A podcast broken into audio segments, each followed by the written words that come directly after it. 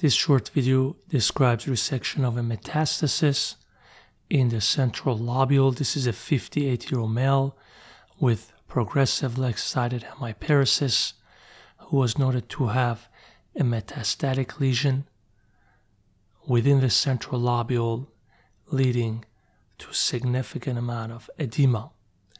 He subsequently underwent a right frontoparietal craniotomy using intraoperative image guidance. I made a small corticotomy over the pole of the tumor that came closest to the surface of the pia, obviously due to highly functional neural tissue in this area, minimal amount of brain transgression should be performed. Here you can see the surface of the metastasis. Next, I carefully disconnect the capsule of the metastasis from the surrounding brain tissue.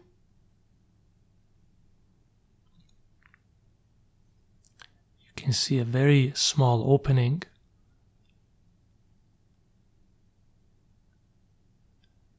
I stay right on the surface of the mass to minimize the risk of leaving some tumor behind.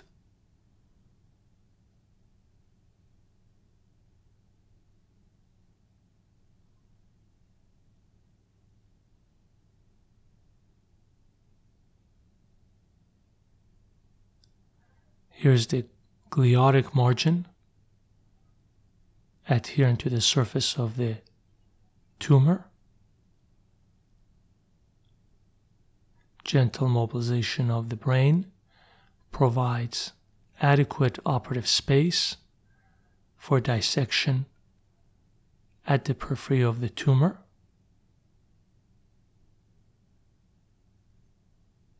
Here's another part of the capsule that's being disconnected.